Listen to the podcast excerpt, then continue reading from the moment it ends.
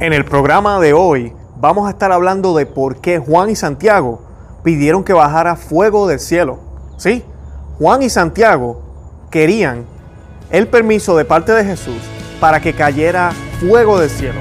Hoy vamos a ver por qué.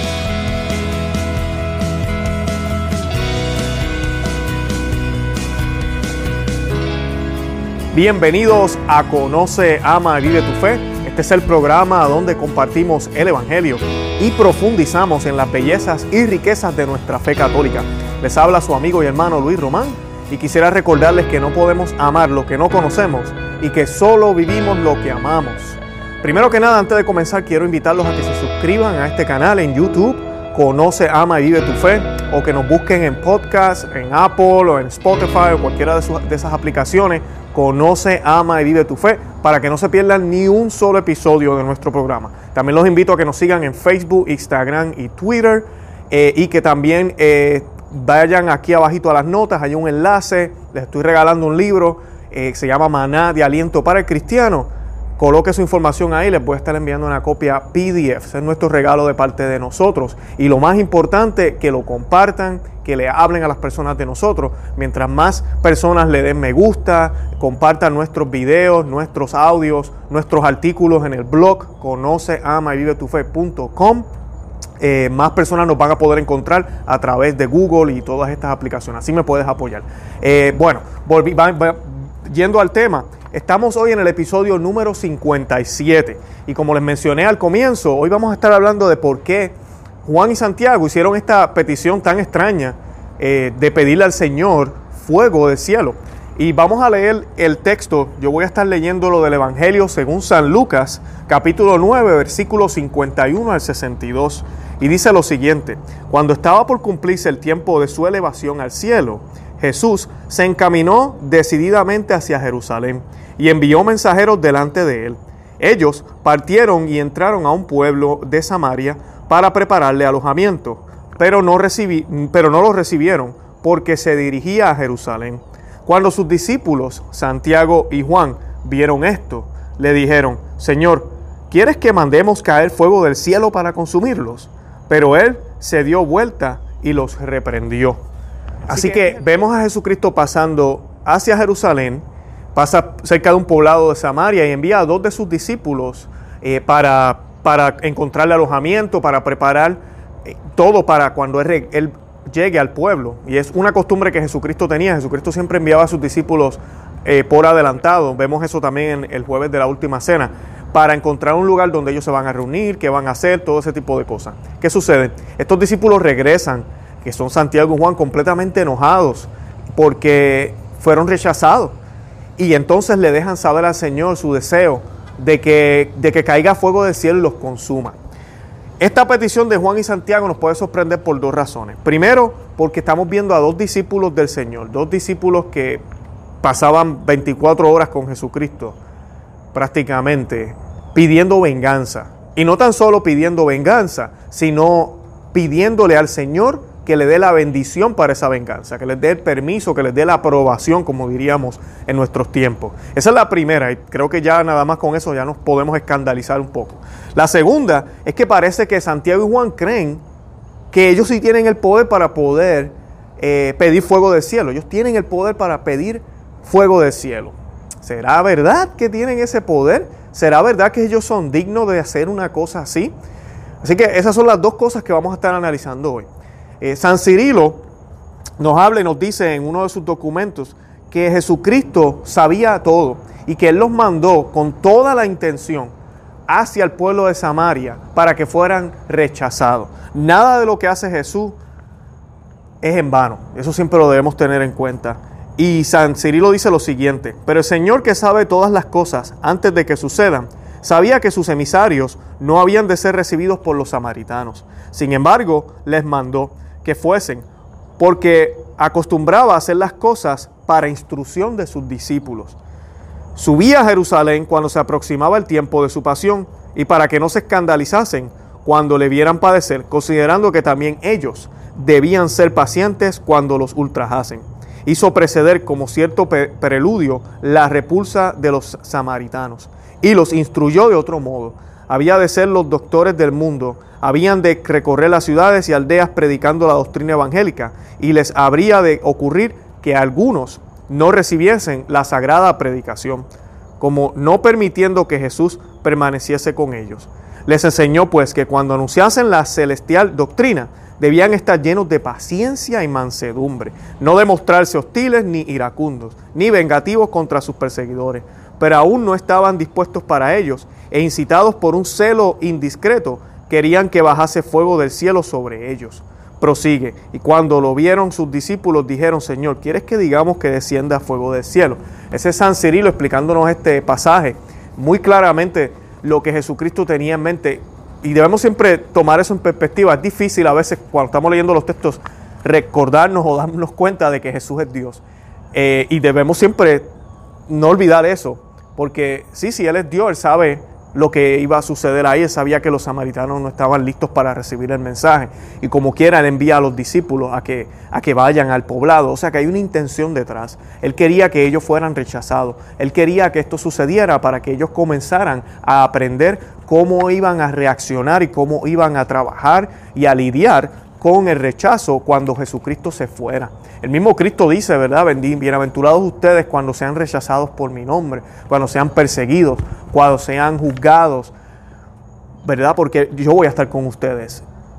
Es una, es una profecía y es lo que nos espera a todos los cristianos. Estoy seguro que todos nosotros hemos vivido momentos así por la fe que tenemos, por lo que compartimos, por, por la forma en que vivimos. A veces las personas no, no les agradamos a las personas por eso. Y eso es lo que Jesucristo le quería enseñar a ellos. En Mateo 10, 14, 15 vemos algo muy importante y es que Jesucristo le da instrucciones también a discípulos que Él está enviando. Cuando Él los envía de dos en dos, Él les dice, y si, no, y si no os reciben ni escuchan vuestras palabras, salid de la casa o de la ciudad aquella sacudiéndose el polvo de vuestros pies o de vuestras sandalias, como dicen algunas traducciones. Yo os aseguro, el día del juicio habrá menos rigor para la tierra de Sodoma y Gomorra que para aquella ciudad. O sea que Jesucristo nos está diciendo primero que nada que si somos rechazados, que sigamos hacia adelante.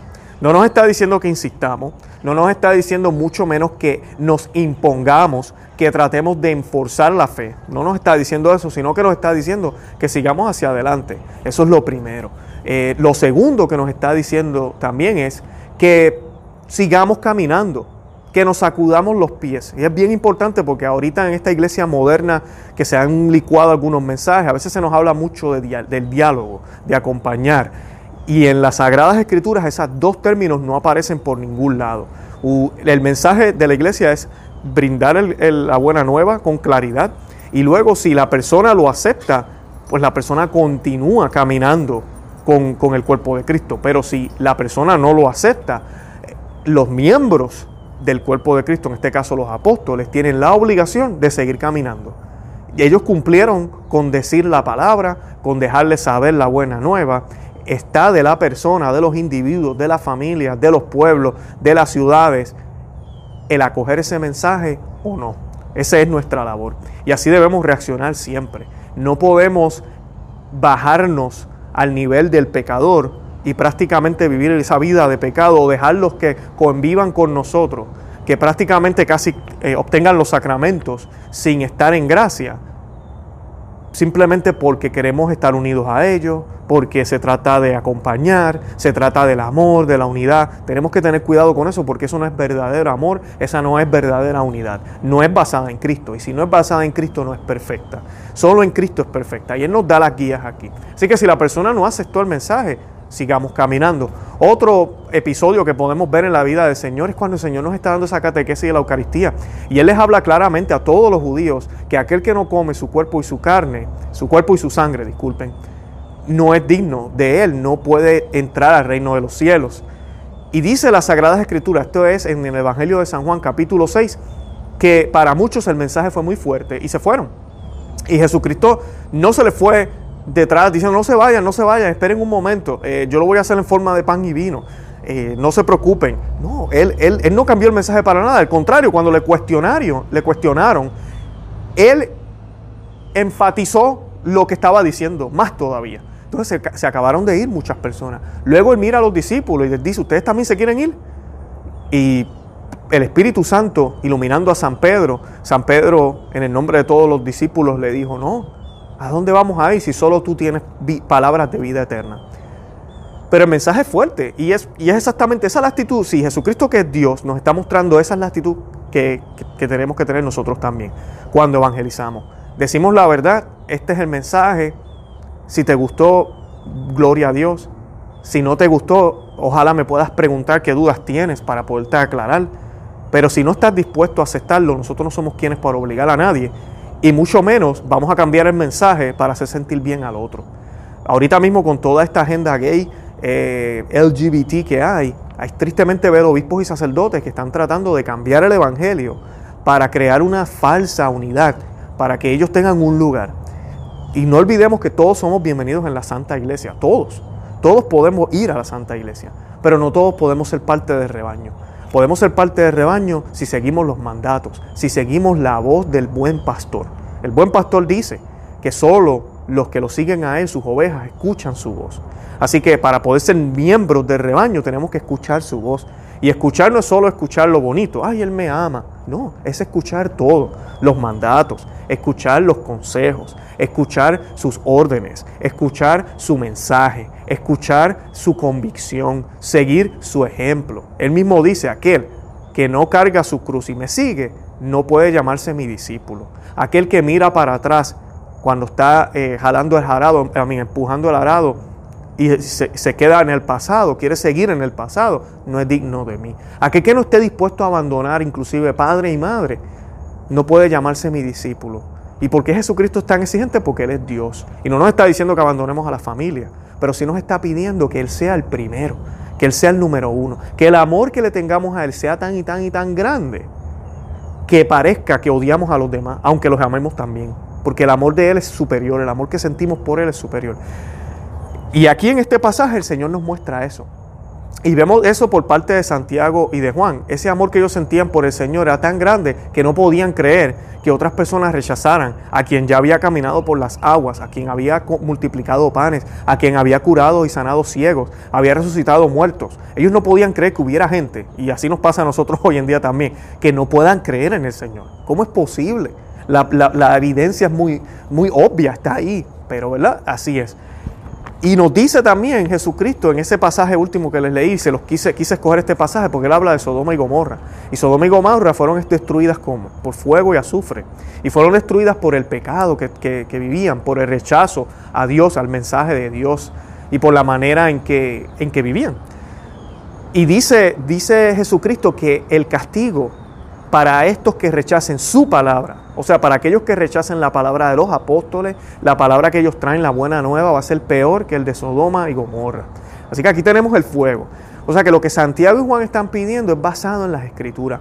Ellos son dos buenos judíos que conocían las escrituras y sabían que de esa manera Dios había obrado en el pasado. Así que aquí tenemos una ciudad que al igual que Sodoma y Gomorra rechaza a Dios. Pero esta vez es peor porque lo rechazan en persona. Dios se ha hecho hombre y quiere caminar entre ellos y ellos no lo quieren recibir.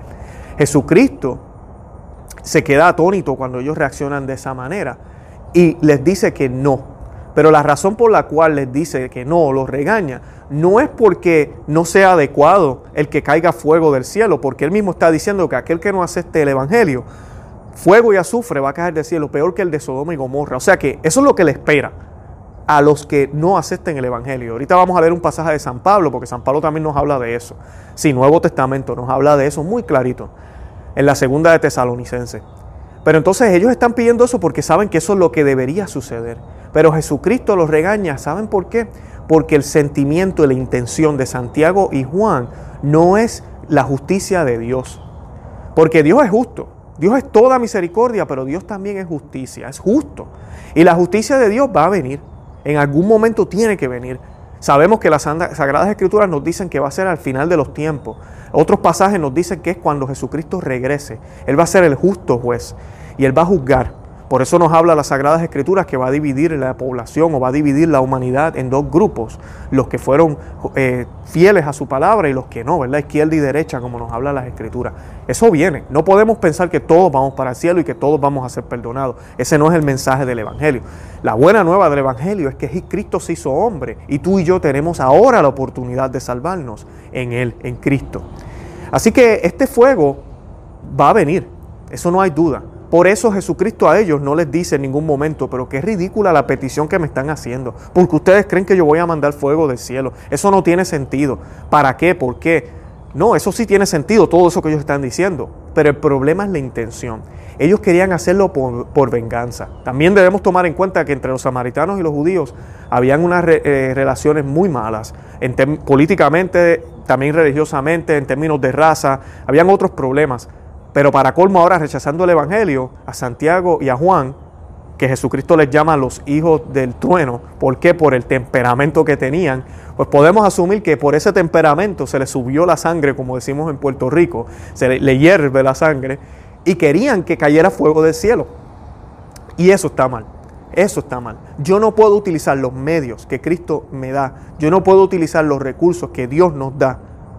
Lo que sea. Pueden ser recursos financieros, pueden ser recursos hasta espirituales, pueden ser recursos materiales, lo que sea. Nosotros no podemos utilizar esos recursos por venganza.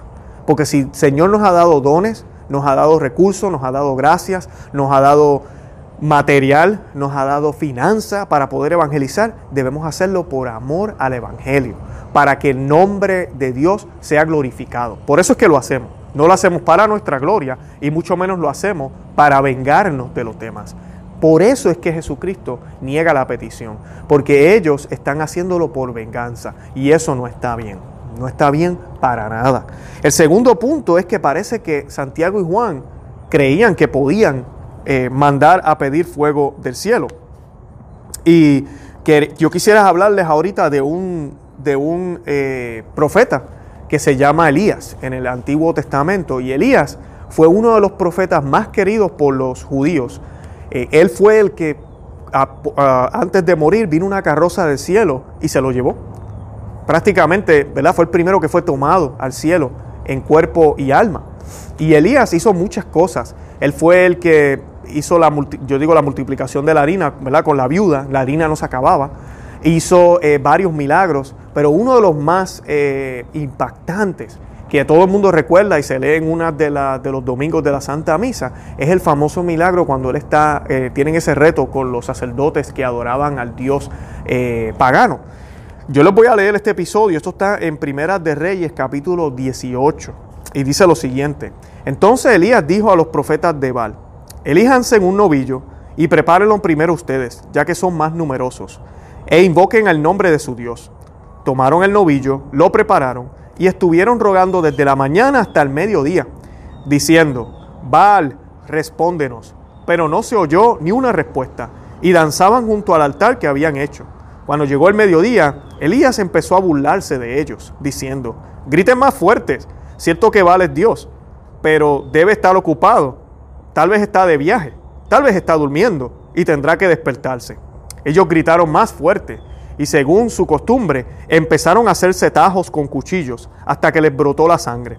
Pasado el mediodía, cayeron en trances hasta la hora en que se ofrecen los sacrificios de la tarde. Pero no se escuchó a nadie que les dijera diera una respuesta o una señal de aceptación. Entonces Elías dijo a todo el pueblo, acérquense a mí. Todos se acercaron a él arregló el altar de Yahvé que había sido destruido, tomó doce piedras, según el número de las tribus de los hijos de Jacob, a quien Yahvé se había dirigido para darle el nombre de Israel, y levantó un altar a Yahvé. Enseguida hizo alrededor del altar una zanja que contenía como 30 litros. Acomodó la leña y descuartizó el novillo y lo puso sobre la leña.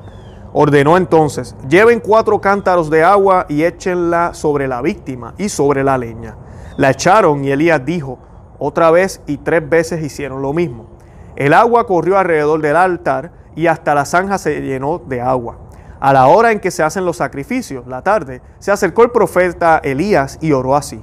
Yahvé, Dios de Abraham, de Isaac y de Israel, que se sepa hoy que tú eres Dios en Israel y que yo soy tu servidor y por orden tuya he hecho todas estas cosas. Respóndeme, Yahvé, respóndeme, y que todo el pueblo sepa que tú eres Dios y que tú conviertes sus corazones. Entonces bajó el fuego de Yahvé, que devoró al novillo del sacrificio y la leña, y absorbió el agua de la zanja.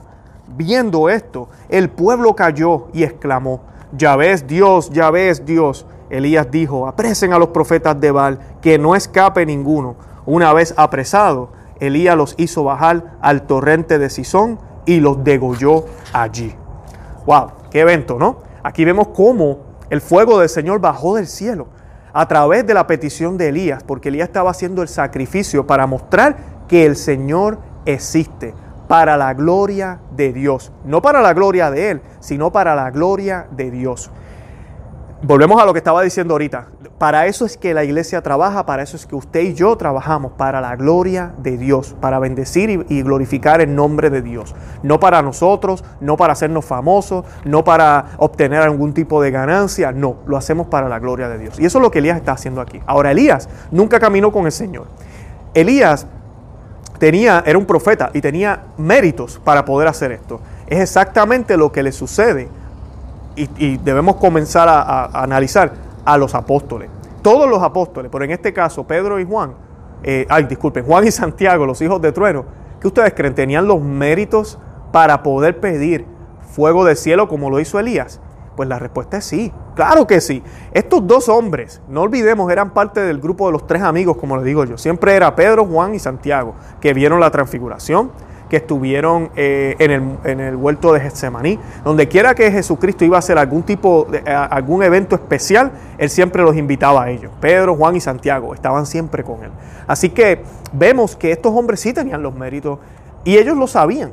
Ellos lo sabían y conocían las escrituras. Así que por eso es que ellos se atreven a pedir eso porque ellos creían que, mira, nosotros tenemos la autoridad del Señor para poder pedir eso, al igual que Elías lo hizo en el pasado.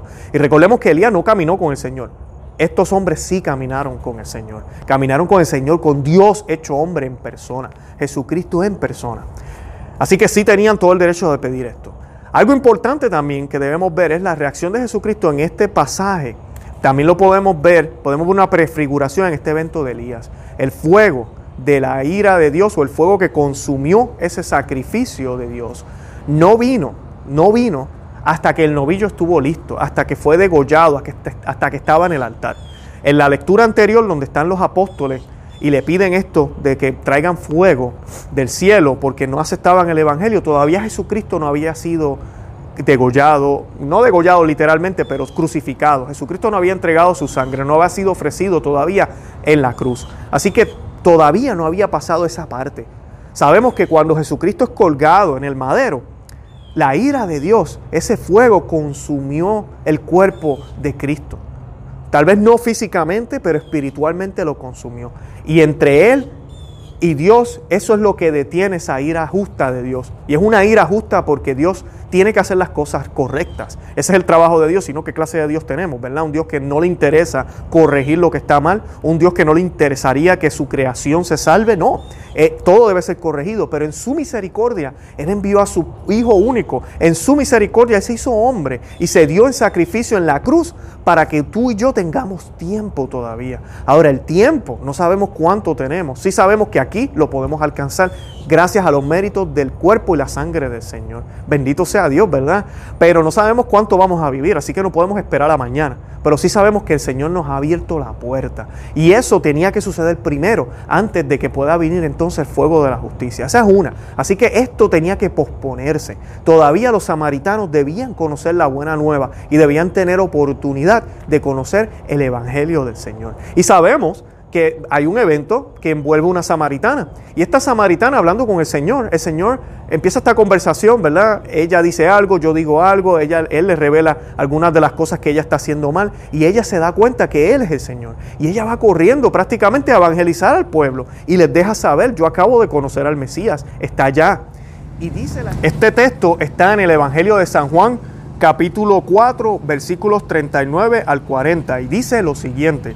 Muchos samaritanos de aquel pueblo creyeron en él por las palabras de la mujer que, declara, que declaraba, Él me ha dicho todo lo que he hecho, cuando llegaron los samaritanos donde él, le pidieron que se quedara con ellos y se quedó allí dos días. Así que el Señor, conociendo todo, sabía que en algún momento los samaritanos iban a aceptar la palabra de él.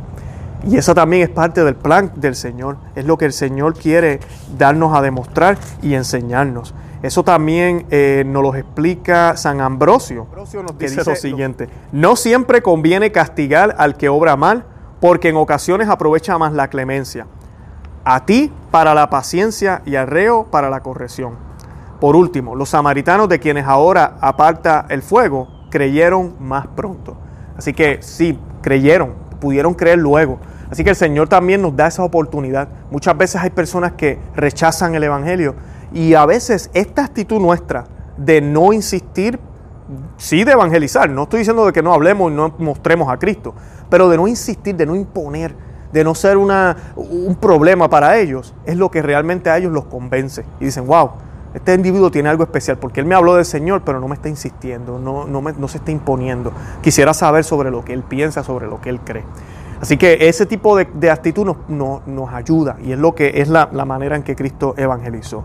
Hablando del fuego una vez más, eh, San Pablo en la segunda Tesalonicenses, que les quiero compartir ese texto, nos dice lo siguiente, capítulo 1 del 1, capítulo 1 del 6 al 9, disculpen, dice, pero también es justo que Dios devuelva sufrimientos a los perseguidores y que a ustedes los perseguidos les dé el descanso con nosotros el día en que el Señor Jesús se manifieste glorioso y venga del cielo rodeado de su corte de ángeles. Entonces, la llama ardiente, en otras traducciones dice el fuego ardiente, castigará a los que no reconocen a Dios y no obedecen al Evangelio de Jesús, nuestro Señor. Serán condenados a la perdición eterna, lejos del rostro del Señor y de su gloria irresistible. Importantísimo. Así que el fuego de Dios va a venir. Eso viene de seguro, es promesa, va a suceder. Pero los apóstoles querían que adelantar ese evento y no tan solo adelantarlo para que la justicia de Dios fuera eh, glorificada y para que se viera lo grande que es Dios, sino para venganza, para obtener venganza. Y eso está mal. Pero aquí pues la podemos explicar un poquitito por qué ellos lo pidieron y ya vieron que sí, que tenían dos méritos para pedirlo.